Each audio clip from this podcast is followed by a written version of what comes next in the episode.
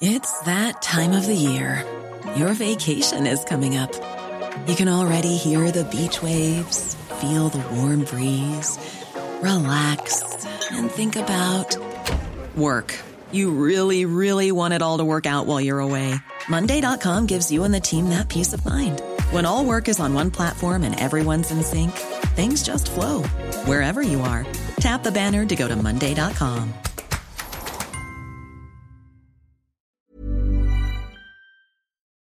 Aujourd'hui, sur euh, So Sweet Planet, je rencontre deux représentants de Youth for Climate France, un mouvement de la jeunesse pour le climat. Donc euh, Zoé Tazipt et Sirius Dépêche aujourd'hui devant le micro de So Sweet Planet pour euh, nous parler de ce mouvement et nous parler de leur implication aussi personnelle. Bonjour à vous, bienvenue Bonjour. sur So Sweet Planet. Bonjour, merci. Alors, est-ce que vous pouvez nous expliquer déjà ce mouvement Youth for Climate? Il est né quand et il est né comment? Parce qu'on a vu euh, pas mal de mouvements, d'associations émerger ces dernières années. Celui-ci, on en entend beaucoup parler, on en a entendu beaucoup parler. Donc, est-ce que vous pouvez nous expliquer la naissance et les, un peu les, éléments fondateurs qui ont fait que vous vous êtes rassemblés? Euh, alors, Youth for Climate, ça a commencé en 2019 avec euh, l'apparition des mouvements de Greta Thunberg qui euh, s'appelait Friday for Future. C'était des grèves euh, hebdomadaires ou toutes les semaines, les vendredis après-midi. C'était des grèves scolaires où des jeunes euh, n'allaient pas à l'école pour présenter leur mécontentement et présenter un début de lutte contre le réchauffement climatique.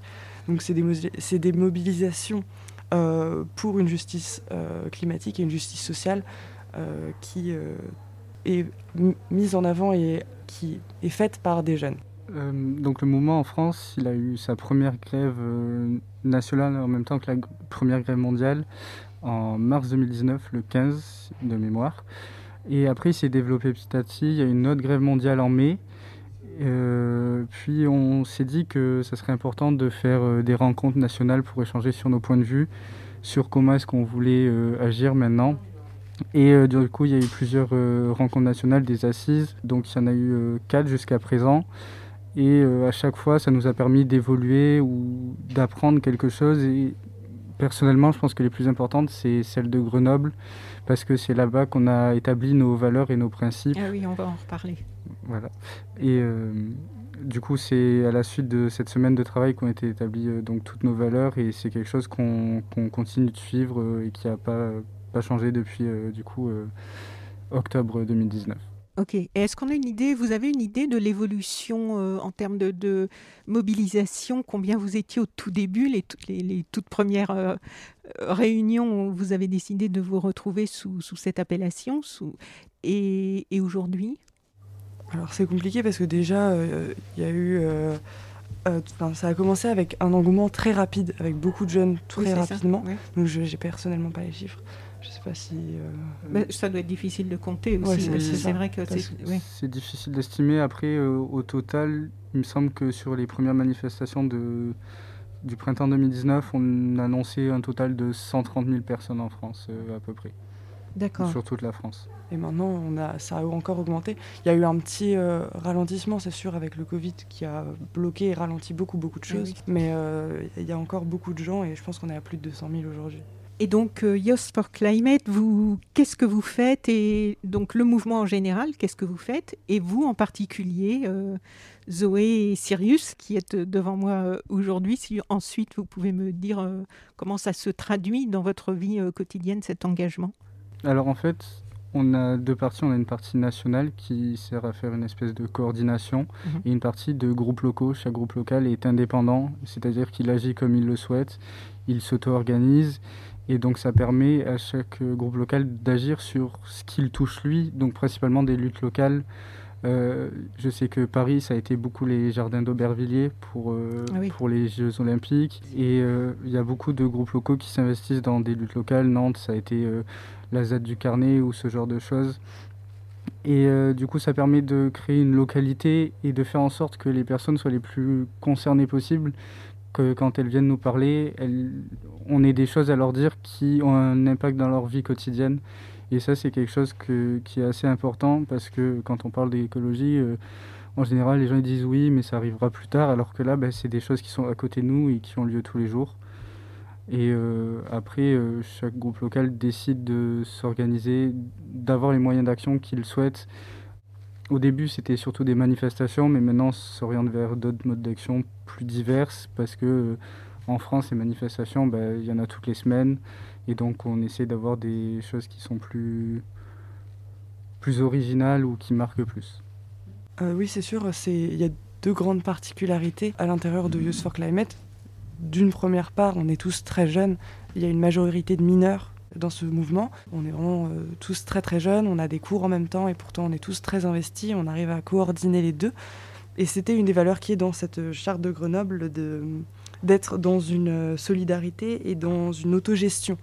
Qui, cette autogestion qui va aussi euh, de parallèle avec la deuxième particularité, pardon, qui est l'horizontalité de cette euh, association. on n'a pas de tête médiatique, on n'a pas de, de personnes représentantes, on n'a pas de visage sur Youth for Climate France. On est un ensemble de jeunes et on travaille ensemble pour réussir à, avancer. Ok. Et alors chacun, euh, toi Sirius et toi Zoé, comment euh, vous avez rejoint ce mouvement-là? Est-ce que vous étiez déjà engagé avant ou est-ce que c'est né à ce moment-là, votre euh, sensibilisation à ces problématiques et l'envie de faire quelque chose? Alors personnellement, je pense que j'ai toujours été sensibilisée à ces thématiques-là, puisque c'est quelque chose qui fait partie de mon quotidien et j'habite à la campagne, donc forcément voilà. Mais j'ai jamais voulu et j'avais jamais voulu euh, agir à plus grande échelle. Je faisais les petites choses du quotidien euh, qui sont importantes à faire, hein, mais qui ne sont pas suffisantes vu la situation dans laquelle on est. Et euh, c'est grâce à une prise de conscience, une certaine, un peu une claque au visage qui fait que ah oui, on en est à ce point-là et ah ok, je veux pas être témoin de ça sans rien faire. Et donc, euh, j'ai d'abord rejoint, donc moi je suis Messine, je viens de Metz dans l'est de la France. Et donc, j'ai d'abord rejoint la branche de Youth for Climate, Metz. Euh, au début des. Donc en 2019, j'étais en seconde avec les premières marches de Friday for Future, etc. je sais que j'avais fait ma première prise de parole là-bas, etc. Et c'était donc très intéressant et très rassurant de voir qu'il y a d'autres personnes qui sont là et qui pensent avec nous, qui ont mon âge et qui ne sont pas des gens qu'on voit dans les médias en permanence, et qui du coup euh, donne un, réel espoir de, changement et de, force et d'envie d'avancer. Et donc voilà, et c'est euh, maintenant que j'ai fini le lycée où je peux, parce que c'est sûr qu'au collège et au lycée, on ne peut pas répondre à un téléphone tout le temps, etc. Et là, avec des études supérieures, ça va aussi être très compliqué, mais j'aurai du temps personnel autrement que je pourrais gérer autrement. Et donc j'ai rejoint en même temps Youth for Climate à échelle nationale. Euh, alors moi j'ai rejoint le groupe local de Toulouse. Euh, j'habite à côté de Toulouse. Et euh, je l'ai rejoint en septembre 2019, donc juste avant la troisième grève mondiale. Donc je me suis de, suite un peu investi dans l'organisation à Toulouse du mouvement. Et peut-être un ou deux mois après, j'ai rejoint le serveur national pour bah, essayer de voir ce qui s'y passait et comprendre comment ça fonctionnait dans la globalité. Et euh, depuis, j'essaye de faire un peu les deux. Là, je suis parti de Toulouse pour mes études, donc euh, je peux plus trop suivre, mais j'essaye toujours de garder un pied dans le mouvement à l'échelle nationale pour, euh, pour essayer de suivre, parce que bah, je, rejoins ce que dit Zoé, c'est, ça fait du bien de se sentir avec d'autres personnes qui pensent pareil que nous et qui ont les mêmes idées, les mêmes avis, et avec qui on peut en discuter. Et, qu'est-ce que ça, qu'est-ce que vous pourriez déjà dire, peut-être pour donner envie à d'autres de s'engager Qu'est-ce que vous pouvez dire déjà que ça vous a apporté en dehors du sentiment évidemment de se sentir utile, comme quand on s'engage dans une, association, une ONG qui fait des choses. Vous, de vous être engagé dans ce, ce mouvement-là, depuis euh, deux ans, on peut dire, donc à peu près. un an et demi, deux ans, trois ans euh, Alors, personnellement, je sais que j'ai une grande soif de connaissances et que j'ai envie de tout savoir. Mhm. Et je pense que c'est le cas de beaucoup, beaucoup de jeunes. La curiosité, elle fait partie de nous. Et quand on est jeune et qu'on découvre le monde, forcément, on a envie. Et euh, je trouve que en étant à Youth for Climate, ça me challenge en permanence de devoir me renseigner sur un nouveau sujet, de devoir apprendre sur quelque chose qui personnellement m'aurait peut-être pas attiré directement sur l'instant T en entendant juste parler.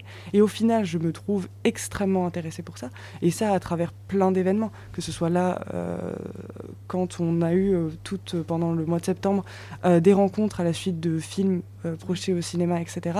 Ça, ça m'a obligé de me, de, me, de me, renseigner énormément sur d'autres situations, sur d'autres parties du monde, sur d'autres problématiques, d'autres manières de gérer les problématiques, d'autres points de vue. Oui, parce que Youth for Climate est partenaire de deux documentaires qui font beaucoup parler.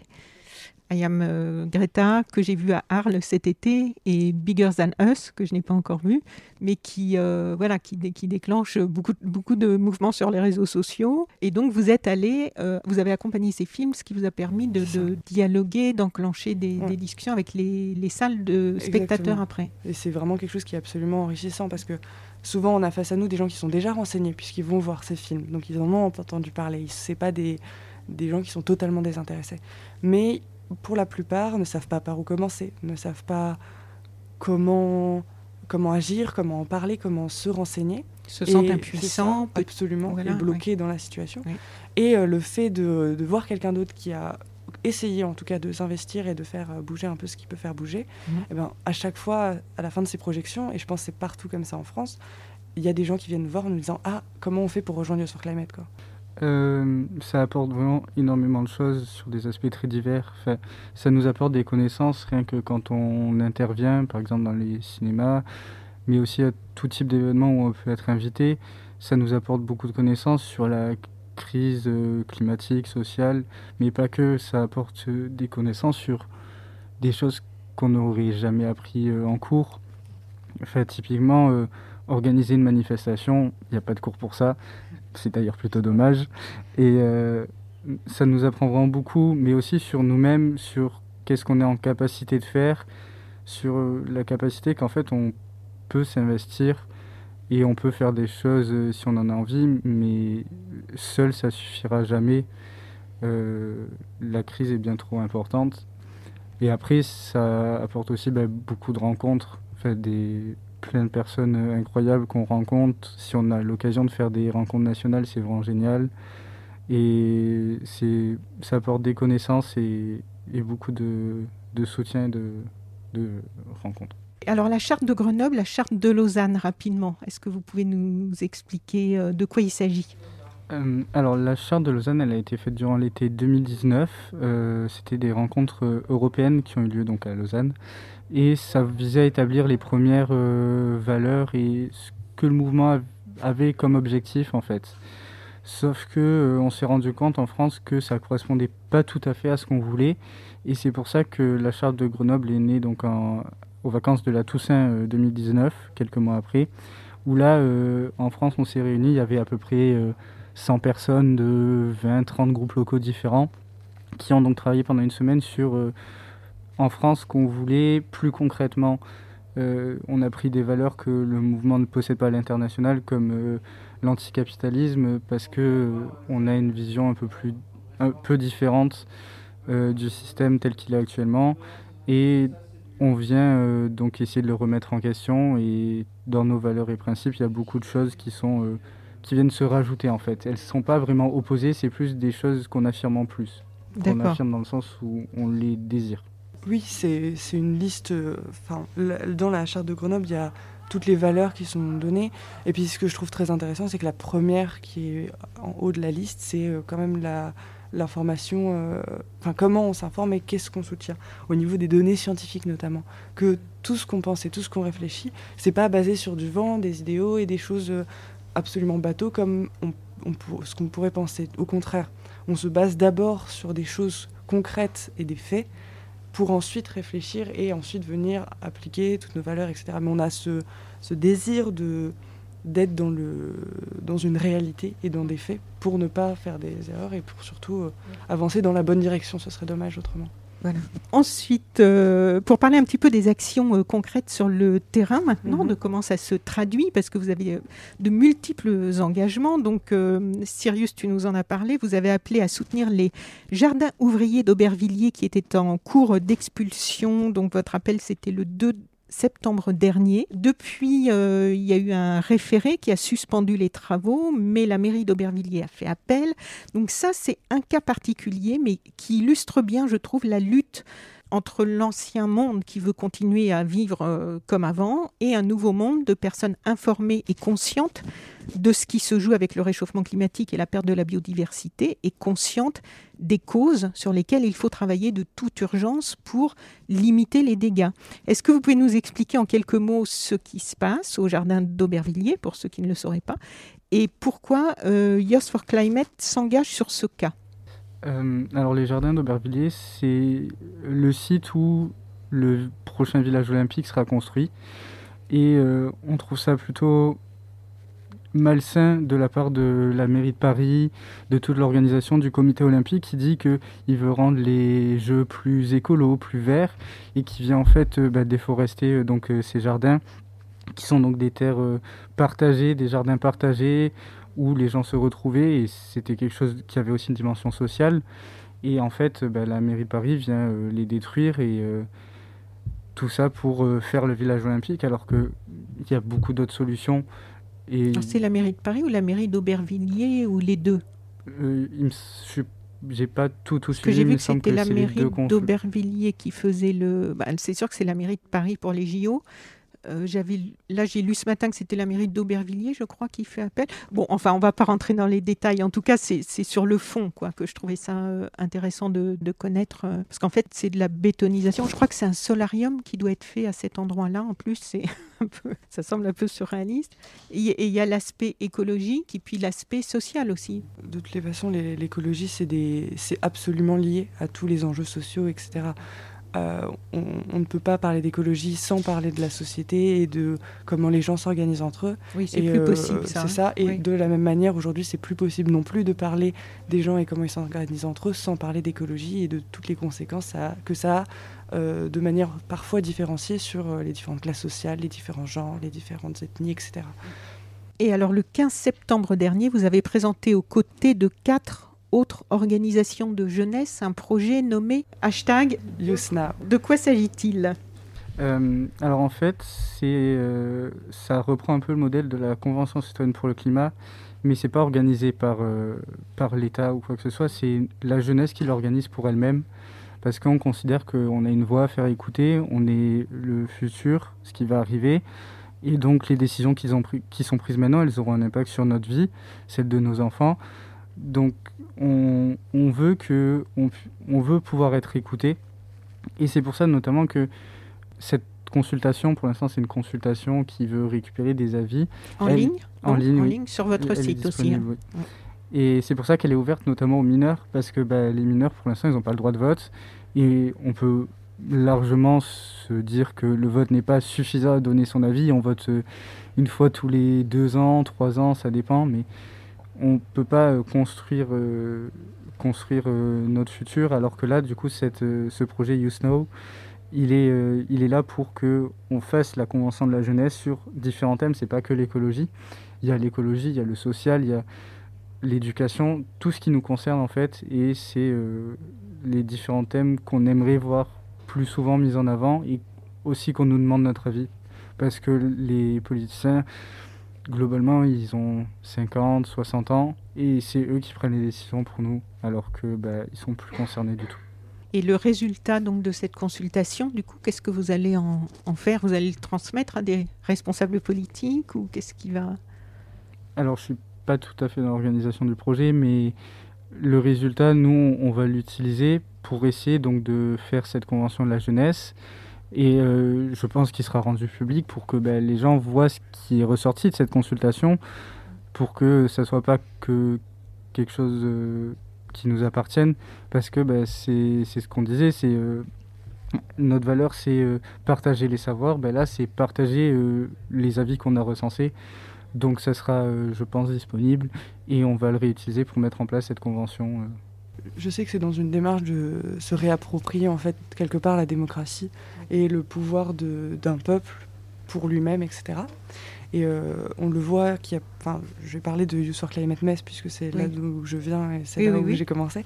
Mais il y a eu pareil des mouvements dans, du coup moins grande ampleur, mais à l'échelle de la ville, où on est allé de la même manière euh, rencontrer les gens dans la rue, pour leur demander à leur échelle et dans leur quotidien les choses qu'ils aimeraient voir changer ou les choses qui les empêchent peut-être de changer leur comportement et leur euh, vie pour discuter avec eux. Et ensuite, on a rendu cette liste publique et on a aussi transmis cette liste au maire. Après, ce qu'il en deviendra et ce que ça va devenir, malheureusement, c'est plus de notre ressort pour l'instant.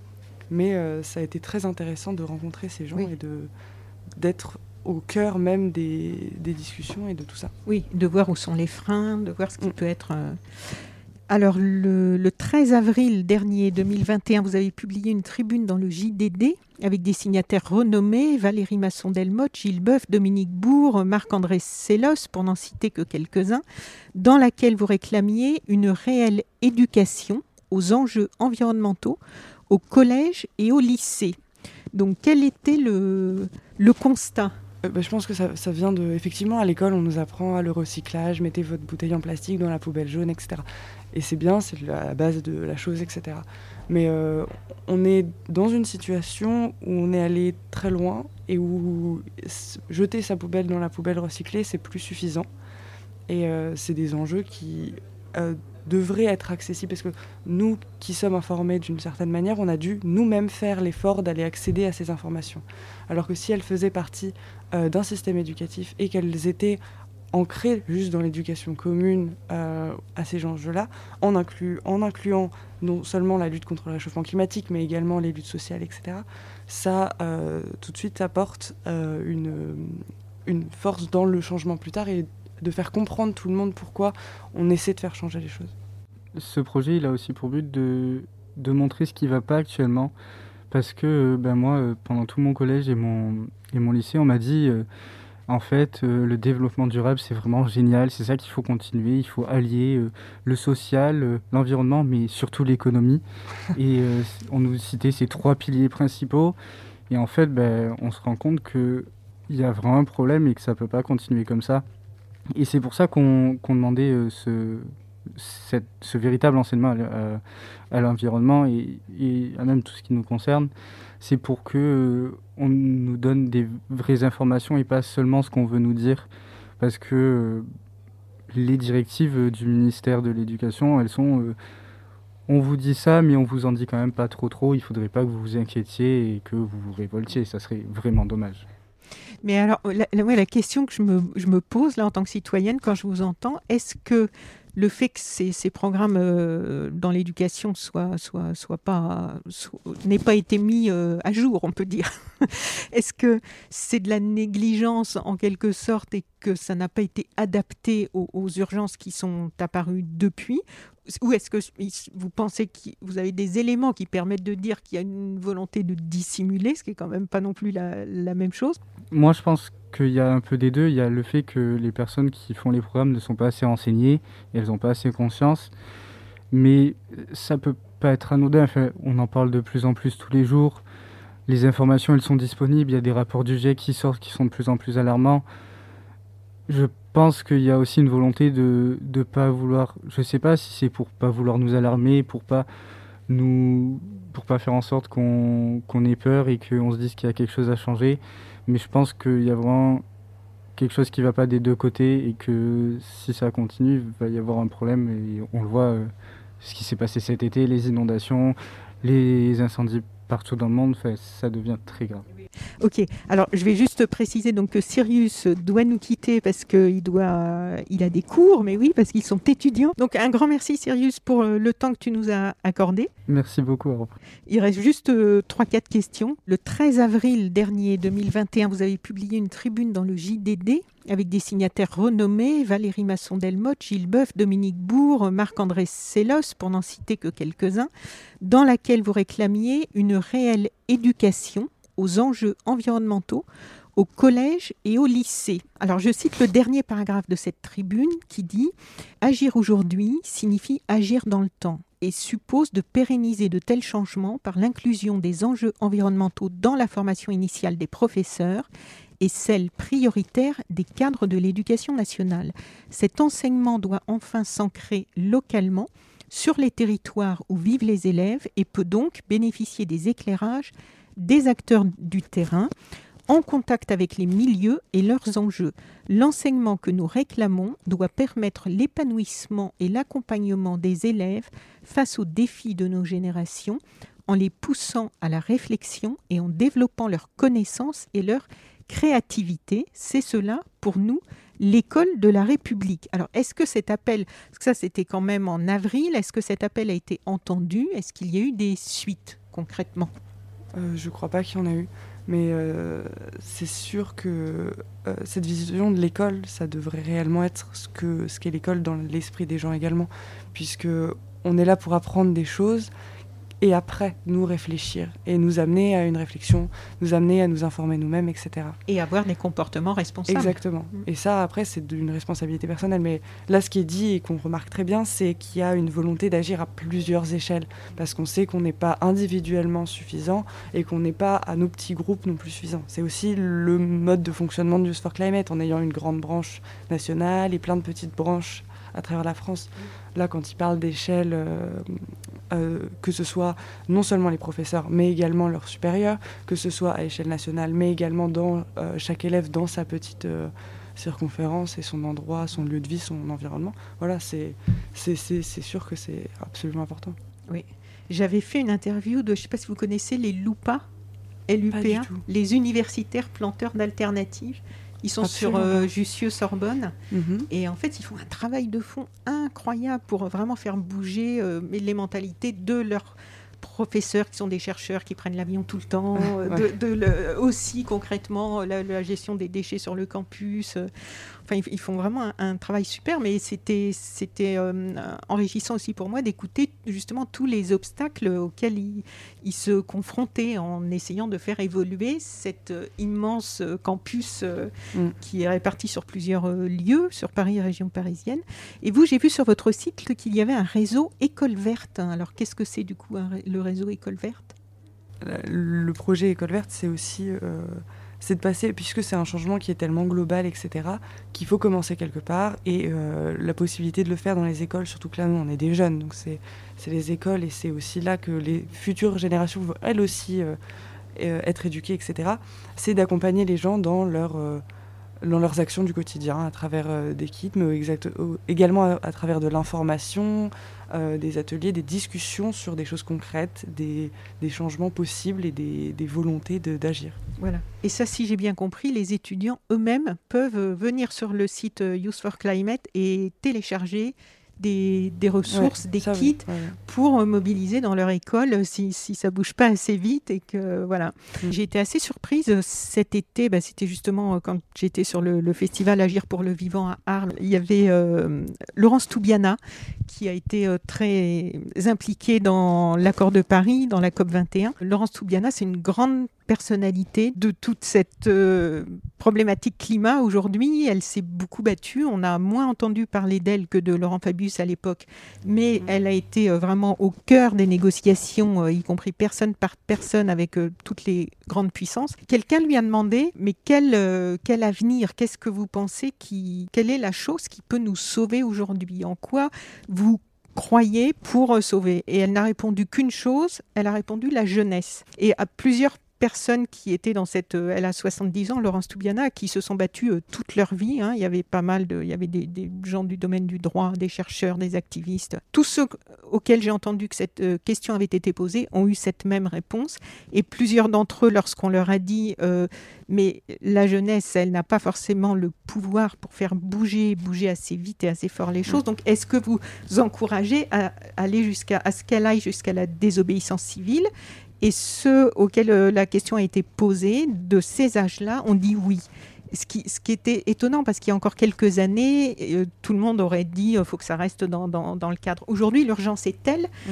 que voilà, des, des, des, personnes qui ont travaillé sur ça toute leur vie on arrive à avoir ce genre de propos. je sais que Youth for Climate, c'est un mouvement non violent.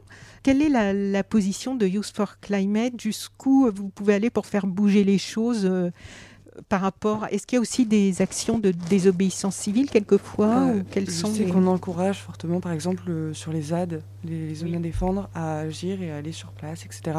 C'est des choses qui sont faites et qui font partie de désobéissance civile. Surtout qu'on est des jeunes, on est des enfants au niveau de la, aux yeux de la loi.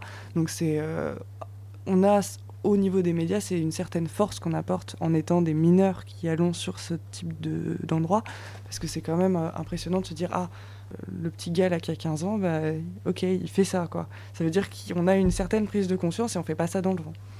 Après, euh, comme tu l'as dit, effectivement, y a la, jeunesse a un rôle à jouer plus que important au niveau de ces, changements et de la lutte contre le réchauffement climatique, puisque euh, on est ceux qui vont rester dans le temps. Et c'est toujours le cas. Hein. Si on veut un changement, il faut qu'il dure dans le temps. Et ça, c'est sûr.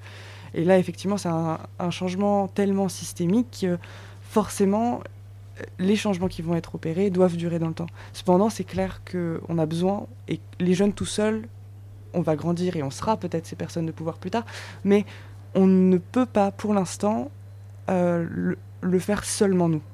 On a besoin de personnes qui sont au pouvoir, on a besoin de personnes qui ont de l'influence, on a besoin euh, de, de gens qui ont déjà le pouvoir. Alors que nous, on l'a pas, donc on peut essayer de le prendre, on peut essayer d'agir, etc.